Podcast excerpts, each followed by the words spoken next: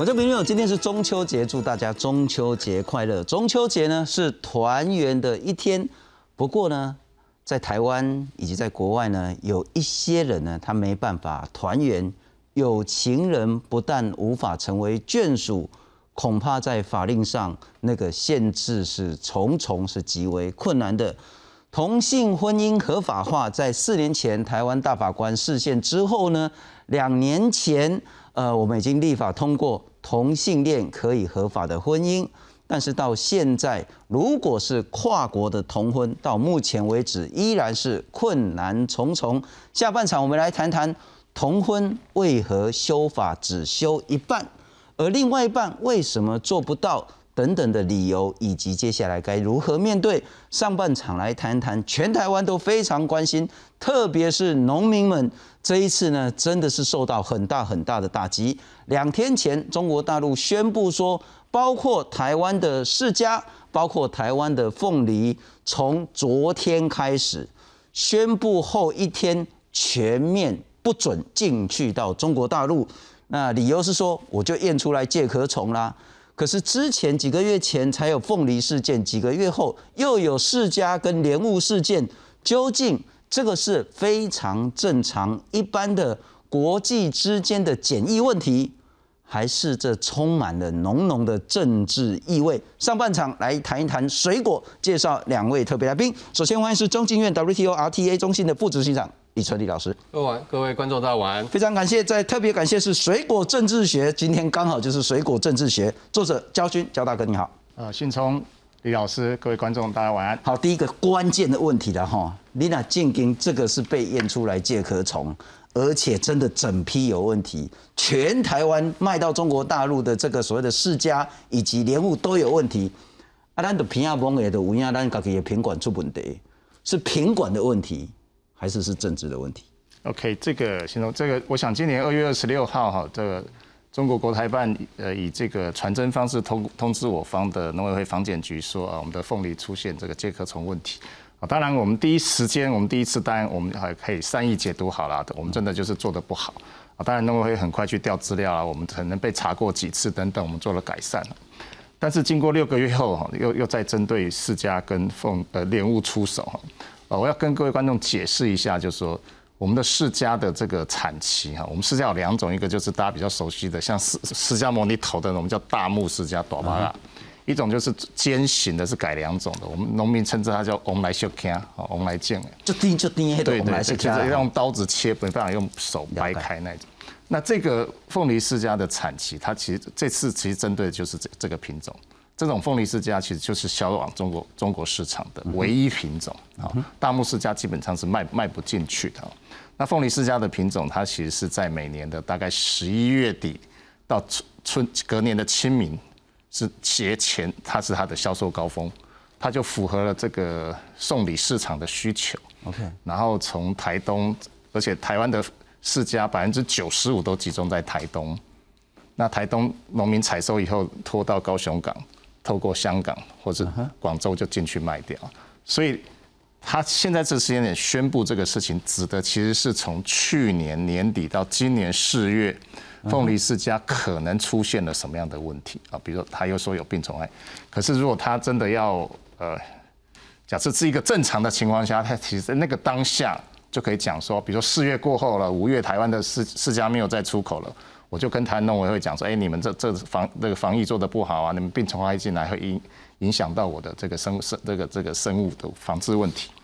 他没有那个时候做好。那莲雾其实也是差不多这个产期。等一下，等一下，我听到。对。他前天宣布禁止台湾的，我们先以世家为主了哈。对。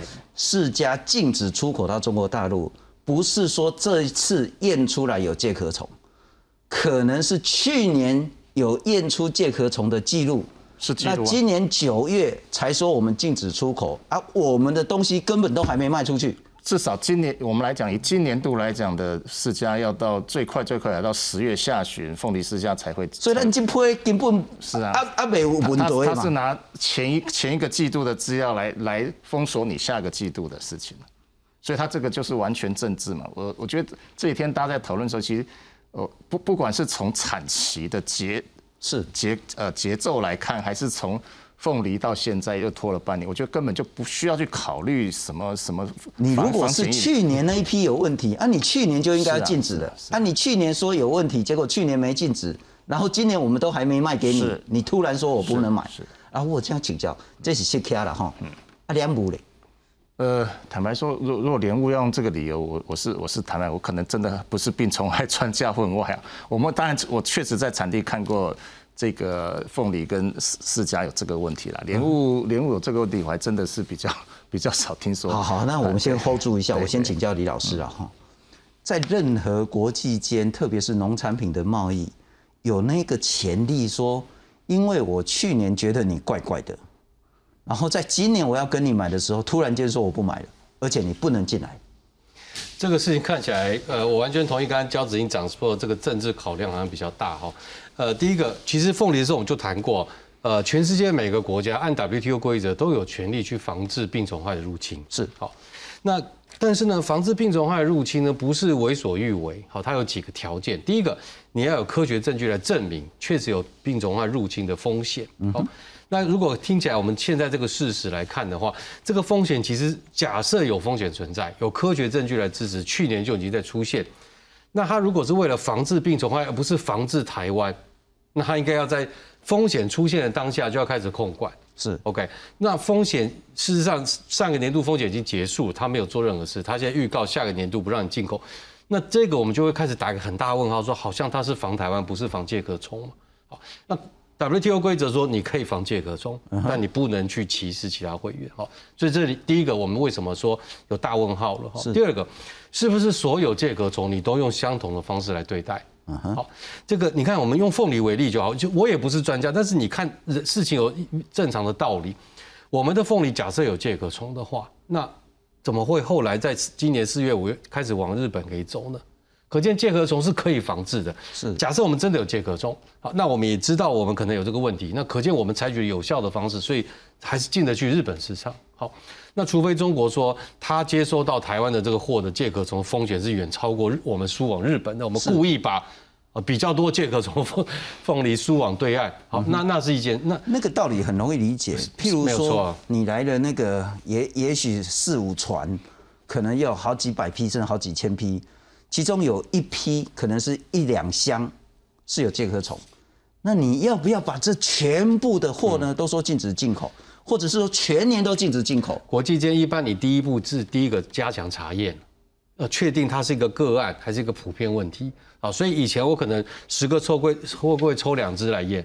我现在接下来就十个货柜，每只都抽，对，这个就加强抽检，那也没问题。对啊，你十个都抽出来，所以它是一种渐进式的啦。所以我抽了十个，那每个都有一些比例都很高，那我下一步才来考虑这个是不是要全面禁止嘛？而且在全面禁止之前，我们听说烟熏或其他方式，可不可以把这个种挡于境外？OK，绝对呃禁止进口当然是毫无介壳虫可以，是。可是介壳虫要防止介壳虫，还有很多其他的方式。嗯哼。所以现在就是说，它不采它的风险在的时候，它不处理；那没风险了，他说禁止。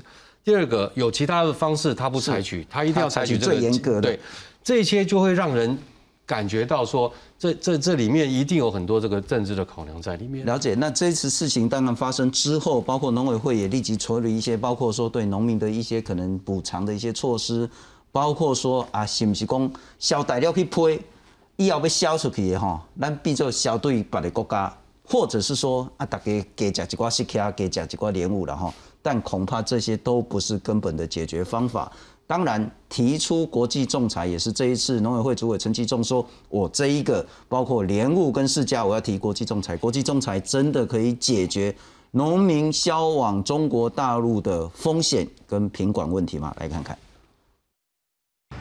大木世家堆满地，等待农民装箱卖出好价钱，但中秋佳节期间却捎来坏消息。中国海关总署宣布，因为今年多次验出介壳虫。二十号开始暂停进口台湾的世家和莲雾。呃，因为只有在台湾滞销的话，有可能产量过多的话，相对的价钱就比较低一点。农民担心价格崩跌。翻开二零二零年统计，世家销往中国达两万七千多公吨，而香港、加拿大、新加坡、马来西亚只占皮毛，等同外销超过九成五，仰赖中国市场，占全台总产量的两成以上。莲雾外销也是九成五卖到中国，但占全台总产量一成，冲击较小。中秋节呢，四天的假期，哎，六月底前如果有不合格，怎么没有在那时候？来告诉我们，当然完全无法接受。陈吉仲指出，台湾的世家和莲雾不止外销到中国，却只有中国验出介壳虫，很不合理。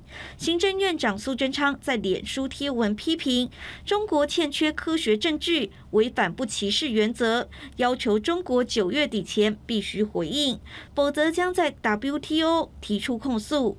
只是诉讼耗时，恐怕缓不济急。没有办法等到十八半一年半或两年后，然后再再来享受这个呃这个迟来的果实了哈。他必须可能这个礼拜下个月就要开始改变，找找寻新市场。中国市场是台湾农产品外销主力，但随着两岸情势僵持，势必要有多元管道才能分散风险。李纯认为，虽然 WTO 仲裁耗时，但只要提告成功，就能防范类似情况再度发生。记者综合报道。不过，我们来看看这一个世家跟莲雾事件了哈。这个是前天九月十九号，中国海关总署突然发布一个通知，说好几次从台湾销往中国的营救番荔枝了哈，南宫西卡，那跟莲雾呢都检查出来有害生物，叫做大洋豚纹粉介，啊，就是介壳虫的一种了哈。那从二十号就是宣布隔天之后呢？台湾的世家跟莲雾就禁止销往中国大陆去了。农委会主委说呢，去年一到九月，那已经输出好几千批的世家跟莲雾，其中莲雾不符合中国的规定有六件，世家有十三件，几篇几千批里面总计有十九件，但是因为这十九件就全面禁止台湾销往中国，这合理吗？那二六月二十八号之后就没有这种状况了。显然，台湾强化的这一些防检的措施都是有效的。那介壳虫根据国际规范，可以用熏蒸的方式，它往来赶快的哈，用熏蒸的啊。现在其实都是虫卵呐哈，虫卵跟熏蒸料应该的吸料料啊，那不需要暂停国际的贸易。如果大陆那边有科学根据，你也通低棍呐啊，你不是自己说哎暂停输入就暂停输入等等的。那我们来看看这个东西的冲击会有多大。先来看莲雾的部分呢，哈，莲雾比世家稍微好一点点，但其实也蛮严重的。我们来看看台湾莲雾呢，总计一年可以生产四万七千公吨，那其中百分之将近九十呢，弄台湾人自己价，就是都内销。那外销的部分呢，大概就是十趴左右，可是十趴里面呢，绝大部分都是销往中国大陆的。对，咱莲雾那边去卖外国吼，大多数拢卖中国大陆了。那卖了多少呢？四千七百九十二公吨。那四家就更严重了。四家台湾一年生产五万七千公吨，其中百分之七十五是台湾人自己吃掉，可是将近百分之二十五通通外销，而百分之二十五里面呢，大概是百分之二十四都是销往中国大陆去，占大概是超过九成五以上，都是销往中国的。销往中国一年销多少呢？一万三千五百八十八公吨啊！我请告交军了哈，一万三千五百八十八公吨，现在通通不能卖出去了。嗯，啊，咱是要没有像，家己刚有在调讲小只这。这这这个这个表这个图表资料呃当然是农会提供啊，但是我我觉得我们可以再精准看哈，呃，莲雾大概是这样，我们先先先不讨论。其实市价部分我刚刚有提到那个两个品种大木大概就是在夏季。就五六七八，其实刚画面上看到都已经是尾声了哈。那我们来我们来先看下，就是外销中国用的这个，它大概十一月开始出出到清明节，所以如果用单纯凤梨市价来讲，它的占比更高，它的出口跟产量比其实将近百分之五十。OK，了解。呃，也也就是说，那这是整体市价对，但如果说到了冬季，我们讲冬季市价好了。OK，过去可能。我们就是大概就是一万四千多公吨在内销，一万三千多在在外销。那如果今年中今年的对岸市场是 shut down 的话，等于我们有将近三万吨的我们来先看要在国内市场销，就是 double 的数量。啊，你讲较简单啦吼，就是讲咱台湾往来些看吼，喺寒人的时阵吼，两粒一粒是买大陆的啦。对。啊，今嘛刚好在条台湾人能了拢个价了。好，这个这这个问题，这这几天很多媒体在在询问我，就是说他们一直拿呃呃日这个凤梨的爱国凤梨事件哦，到到到像到日本去。但我一直强调，我想李老师应该很清楚，这个国际贸易市场哈，从零到一是非常困难，但从一到十可能就相对容易很多。是，那凤梨在在在过去没有销往对岸之前，其实还是以日本外销是以日本为主。当然，大概在一一三年以后，呃，中国的市场兴起，把凤梨吸引过去，又呃日本的日本的凤梨市场才衰退。那问题是四家现在在日本市场是零。好，这是第一个两个的差异。第二个就是说，释迦这个品种它的外销的难度、技术难度是比凤梨高，这是第二部分。第三部分就是日本的民众到底对台湾这个我们来先看这个水果的认识程度在哪里？讲得更精准一点，就是他们的贸易商愿不愿意买单去承担风险去卖这个产品？是，万一这个产品卖不动是赔钱的，再多的爱国心，再多的台日关系。没有一个生意人去这个产品对外国来讲要接受是有凤凤梨世家是全台湾最厉害，唯一唯一自己接出来的。OK，那就是往来接去挑。哎，不是，不是，不是，它是呃，它因为释迦是来自于南美洲的一种水果啊。然后其实世界各国都有都有自己的嫁接品种。是，那我们是从呃原。比较我们叫原生种的软枝去接大木，然后大木再去接。OK，啊，接出来有够甜的这种。接出来就是这个。好，我们现在。但是，譬如说日本，譬如说韩国，譬如说新加坡、马来西亚、菲律宾，要接受台湾的凤梨世家，会有困难，对不对？呃，因为东。我我们我们位处东南亚跟东北亚的交界哈，理论上我们的水果要要要反反地域销销，就是说我们如果这是属于热带水果的话，应该是要往寒带国家去销售。是，对，那释迦必是来自于中美洲嘛，它是属于呃亚热带酸热带的果水果。好了，其实我们也在马，我也在马来西亚跟新加坡市场看过我们的世家，但是它是大木，它可能就是跟着一些。参展会过去卖，但它很难成为常态性的销售产品，因为东南亚国家热带水果太多了，他们选择性。日本网民好像对我们这个好像是是充满期待啦，但是问题是我日本现在政府还没有对台湾的世家列入正面的准入清单呢。是，那当然剩下两个月都先入，台日关系良好，是可可能是可以让它。打开好，那我们就聚焦后续的问题啊。换句话说，今年你要把中国的市场完全转移到日本是百分之百不可能的。呃，一万就算一万三好了，难挑战很高了。好，那如果是这样的话，现在因为单台都要供啊，现在的凤梨世家好像还没开花嘛。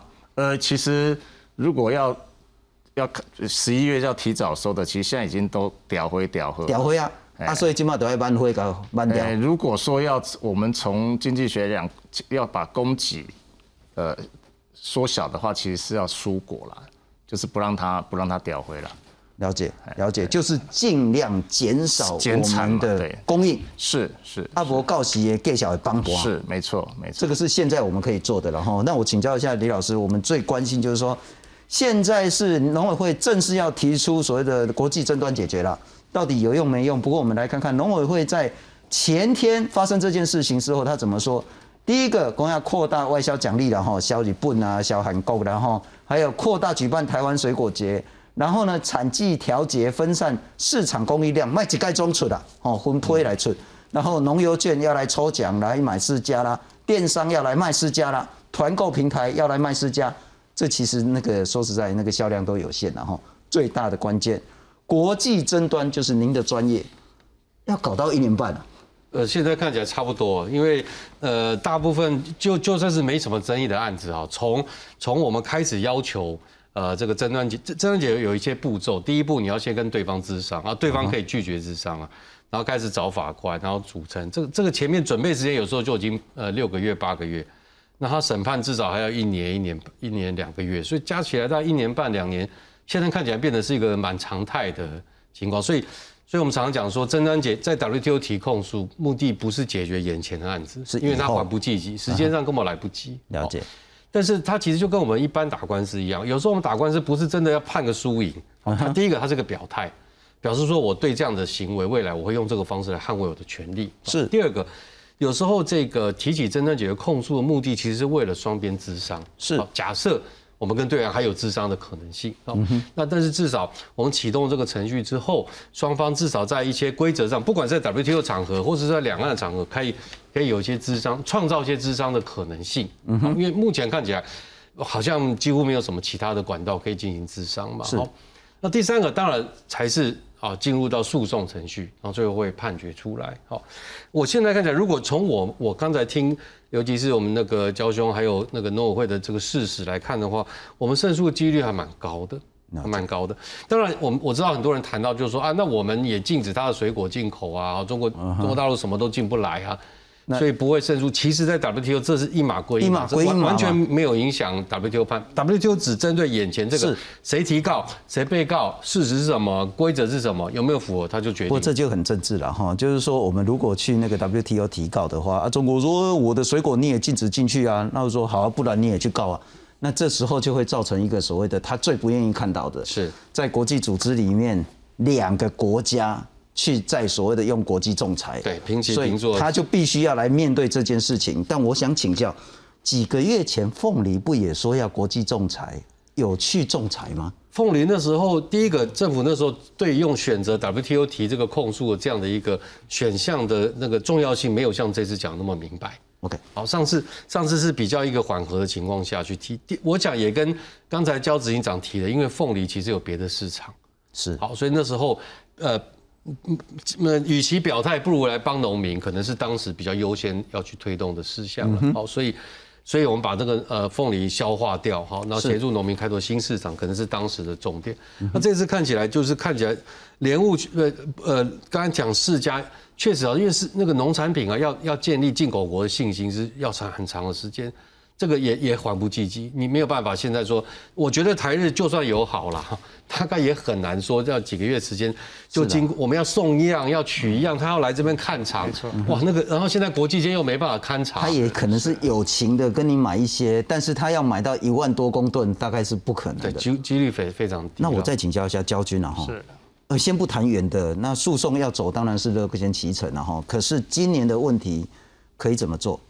大量的减少输出，大量的减少生产，度过今年危机。我我觉得，如果真真的站在农民的角度看哈，我们可以比较创创意性来想。第一个，我觉得国民党可能要跳出来吧。过去你们国共平台这么好，你们要要问清楚为什么这次又要无无差别去去伤害台湾的释迦农，叫大陆悬来勒马这样？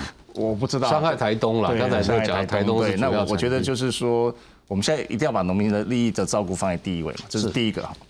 就是如果它是一个政治层面问题，我们就用政治思考。第二个，如果不是政治问题，那我觉得就是从最简单的供需来看这个事情。那其实这几天我问很多人，你们喜欢吃释迦吗？其实很多人对释迦是非常的陌生，对，就觉得这个水果很久没吃了，或者是他并不是那么爱。去年有吃一点点，就它跟因为因为凤梨是一个商业用的水果，它在。他在这个营业场所，他在这个喜宴，他在饭店的饭后水果，可是你看来很少会看到饭后水果放放世家。然后世家的衍生性商品，它的加工品，它的产品的附加价值的利用，远不如凤梨。所以，所以这是他非常这是非常大的挑战，在这个地方。也就是说，如果外销市场在今年不可能立即找到新的出口。它的加工应用又是这么的狭小，然后它的饮食，它的口感饮食又不是国人优先顺序，而且冬季有很多水果可以选的时候，我认为真的在此呼吁农委会还是要从源头减量做起，至少今年你先做，因为你摆了十亿的钱在那边，难道你要等到市场价格崩盘再来补吗？是，那这个钱既然都要花，为什么不先花前面？金马在那屌灰娘了哈，所以现在蔬果那减少供应是一定一定来，就是每每一个每一个每一个农民手上，你五公顷、三公顷、两公顷，你就减半嘛。是。啊，第二个就是说，现在开始要想尽办法，那些加工的技术、销路都要弄出来。现在当然弄回国际出说他用冷冻世家出口，可是问题是。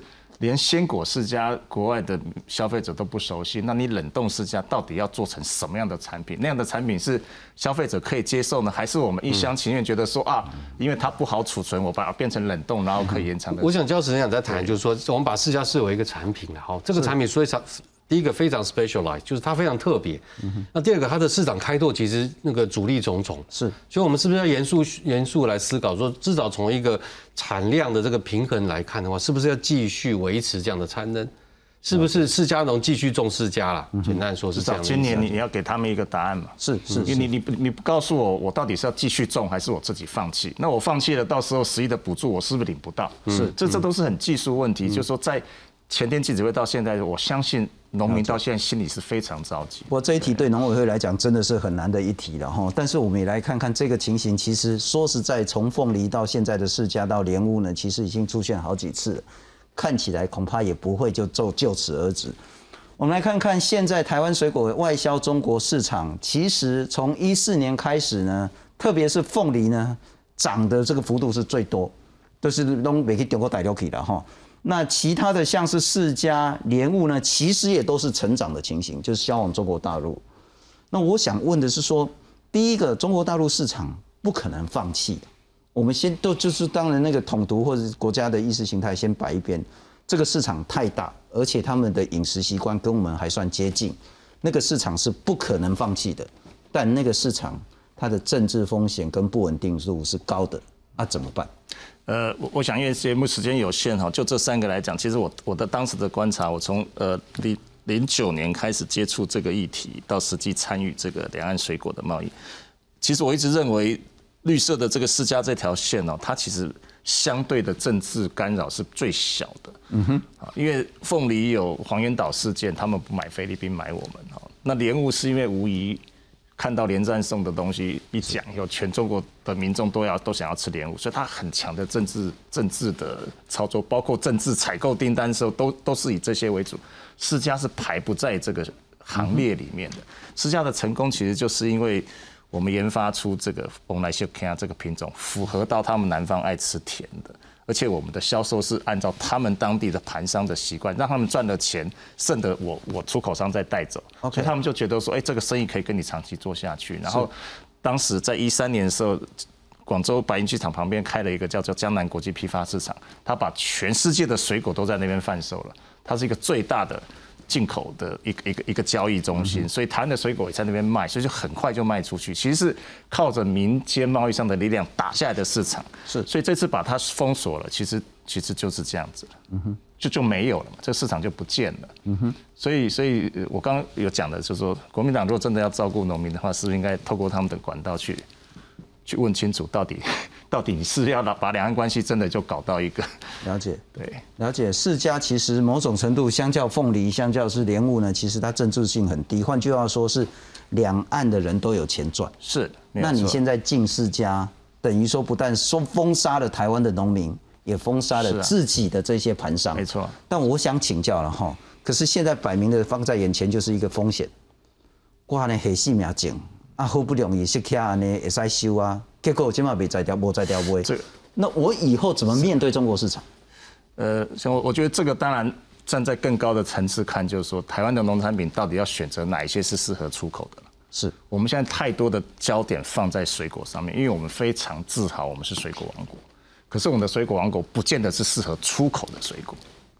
我们更多的农产农产品出口产值可能来自于渔业，来自于羽绒，来自于兰花，来自于毛豆。嗯哼。那水果非常好，但它不见得能够赚取大量外，或者是它有很显著的一个 GDP 的贡献。我我觉得这个思维要修正一下，这个思维要修正一下。其实其实澳洲也碰到类似的问题嘛，它九成的龙虾都出就就输往中国大陆。是啊，那去年发生这个事情之后，那那个那个灾情比我们现在这个水果产太多太多。他现在就想办法内销，然后第二个开拓欧洲市场，好，但是澳洲也没有放弃中国市场，所以刚才回到心中你问的问题，呃，气氛归气氛了，哈，两岸这个东西很容易引起大家的这个心理不满，但是回过头来，主事者、主政还是要平心静气来谈，就在商言商。刚才我觉得那个那个执行讲的非常好，世家这个既然对方有需要，我们又可以提供，对不对？那有没有可能两岸真的坐下来，排除其他的因素来好好把呃谈？